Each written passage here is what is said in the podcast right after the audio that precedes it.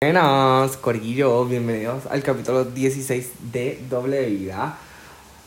Con un día de retraso, pero estamos aquí. Realmente estaba hablando de esto en mis redes sociales y era que ayer viernes, porque ustedes saben que yo subo lunes y viernes, no había encontrado como un tema que realmente como que me apasionara o que yo encontrara como que mira, esto es bien valioso, esto hay que hablarlo en el podcast, así que dije, pronto me va a entrar la musa, yo sé que sí, so aquí estamos un día más tarde, pero seguro.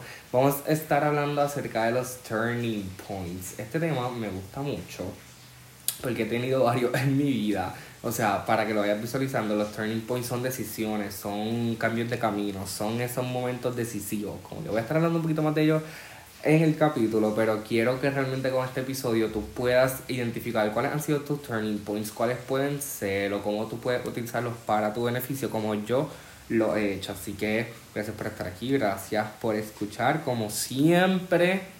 Les agradezco si sacas valor de estos episodios, si te inspira, si te gusta, de verdad, házmelo saber, compártemelo, sube en tus redes, me tagueas, lo que sea, pero déjate sentir y dame feedback, que es sobre todo una de las cosas que más me gusta. Así que, let's go to the episode. So, turning points. Aquí tengo la definición, porque ustedes saben que a mí me gusta hablar con datos, me gusta tenerle la info, me gusta que todo esté ahí bien detallado. so, los turning points son un momento en el que un cambio decisivo pasa en una situación, especialmente con unos resultados beneficiosos. So, básicamente, disculpen, básicamente en una toma de un momento, una decisión en un momento decisivo son los turning points. So, es como cuando te encuentras entre la espada y la pared. ¿Cuántos de ustedes que me están escuchando ahora mismo se han sentido como que en ese momento de tengo dos decisiones, no sé qué hacer, o me voy por aquí o me voy por allá, ¿qué hago? Pues yo he estado ahí, me he sentido en ese lugar también, so no estás solo.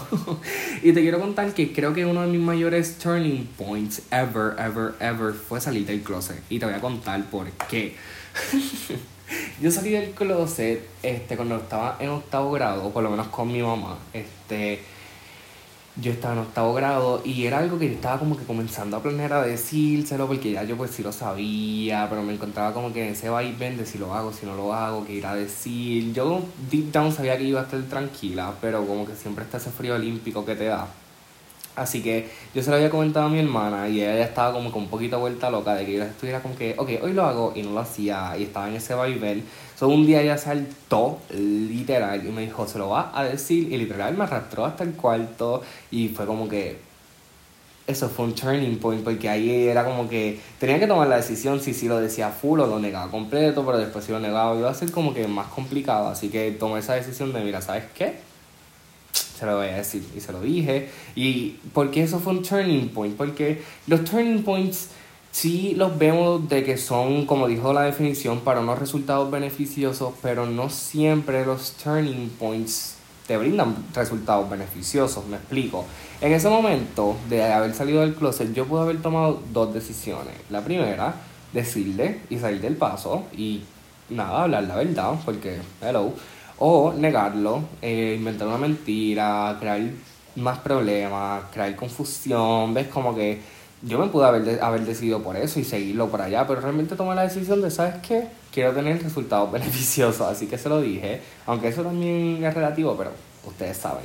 Los que también los turning points para mí son, o sea, cuando no son beneficiosos, es cuando te encuentras en ese, en ese momento de, volvemos a lo mismo, crucial, entre sí y no, pero tomas el nombre del sí. O sea, tomas esa decisión que tú sabes que no te brindará un resultado beneficioso, que sabes que realmente te va a restar más de lo que te va a sumar y que honestamente no va a darte eso que tú quieres. So, eso es también importante que lo sepamos porque sí vemos los turning points como momentos buenos decisivos, pero también hay malos porque tú puedes tomar esas decisiones que no te van a brindar ese resultado que tú quieres. Volvemos a lo mismo siempre, siempre, siempre. so, para demostrarles un ejemplo de un turning point que no me ha brindado resultados beneficiosos, por lo menos a mí en mi vida y en mi experiencia, fue cuando comencé a desarrollar ese trastorno, el del que les he estado hablando en episodios anteriores. Yo no lo quiero llamar anorexia porque realmente no creo que por la extensión del, o sea, por el tiempo que duró, mejor dicho, voy a inventar alguna palabra ahí, por el tiempo que duró, no creo que se pueda considerar como eso, pero sí considero disculpen que fue un trastorno, porque aproximadamente duró un mes y pues sí se excedió, pero ese es el punto. El punto es, un turning point para mí cuando eso comenzó fue el momento en el que yo creé ese plan, como que estaba entre, ok, pues voy a hacer esto, voy a hacer esto, tomar esa decisión, como que voy a perder peso, pero entre comillas, perder peso, porque sí lo hice, pero no lo hice de la manera más saludable. Así que ese turning point para mí fue tomar esa decisión, decir, ok, esto es lo que voy a hacer, esto es lo que voy a hacer y actuar en ello. So, eso sí fue un turning point. Sí tomé una decisión en un momento decisivo, pero no tomé la que me beneficiaba y por ende comencé a desarrollar eso, comencé a hacerle daño a mi cuerpo, porque a la larga eso era lo que eso fue lo que hice y eso no me llevó a un muy buen lugar en mi vida. So, los turning points pueden literalmente llevarte a donde tú quieres o arrastrarte hasta donde no.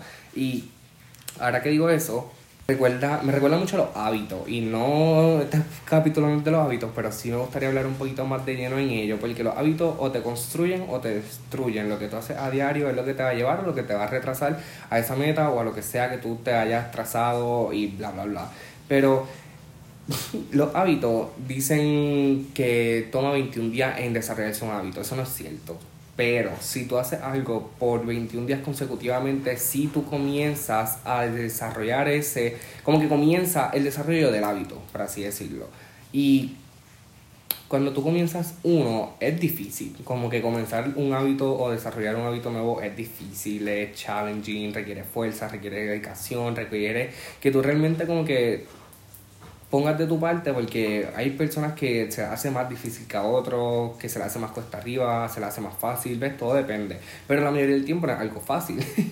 y no es fácil hacerlo, pero una vez lo haces y le coges el piso y le metes constancia, y le metes disciplina, conquistas el mundo, obligado. Pero, ¿qué te quiero decir con esto? Que así de fácil, o sea, así de difícil para construirlo, es bien fácil, o sea, me explico, así de difícil para construirlo, así de fácil es para destruirlo. Como que literal, solo toma dos o tres veces que no lo haga y ya se perdió el hábito. hay que ser bien precavido en ello. y lo digo porque yo también me ha pasado muchas veces que cojo el piso en algo, le tengo el ritmo, le doy con todo y me, me pongo un poquito más cómodo, disminuyo un poquito aquí, disminuyo un poquito acá y cuando vienes a ver, ya no está. So, hay que ser bien precavido en ello. que también se podría considerar un turning point. ¿Ves? Los, los turning points son como las perspectivas, porque tienes dos siempre, como que o por aquí o por allá. Y te quiero contar mi último turning point, o sea, de aquí, porque son un montón, pero este en específico, porque realmente fue el que ha marcado un punto de inicio en mi vida literal y fue el haber querido perder peso, pero saludablemente, como que ahí fue que conocí los productos, la compañía, etcétera. Pero te quiero hablar de ello un poco porque para mí fue un momento bien así, como que de esos momentos que no los puedo ni describir solo con ese chasquido, porque así fue como, como que todo pasó, así y todo y todo cambió como que en ese cuestión de segundos. so, mi turning point de perder peso, miren, yo como he hablado en los eh, podcasts en los capítulos anteriores, había querido perder peso desde hace mucho tiempo, pero no encontraba esa herramienta, no encontraba ese puente para hacerlo. Solo cuando encontré les decía, disculpen. yo había querido, yo había intentado perder peso desde hace mucho tiempo porque era algo que yo realmente quería para no tan solo, no tan solo verme bien, sino también sentirme bien. Y eso fue una decisión tomada con mucho, con mucha emoción. So, quiero que eso también lo tengan bien presente. Los turning points también se basan en emociones y emociones poderosas. So, cuando yo tomé esa decisión, ahí fue que todo mi alrededor comenzó a cambiar porque es que tú tomas una y todo por default, mira, es como un efecto dominó. Tumbas este dominó y todos los demás empiezan a caer. So, así mismo fue. Y le pongo énfasis porque fue el que determinó en el que yo comencé el negocio, en el que yo comencé a impactar a otras personas, el que comenzó ese ciclo, esa, esa rueda, el que lo empezó a mover, como que fue esa en específico. So, ya que te conté un poquito de las mías, quiero que tú te sientas, ahora, o sea, si estás anotando, si tienes un papel, si tienes un lápiz, si tienes uno cerca o si no, pues anótalo en tus notes or something, pero practica el ejercicio conmigo.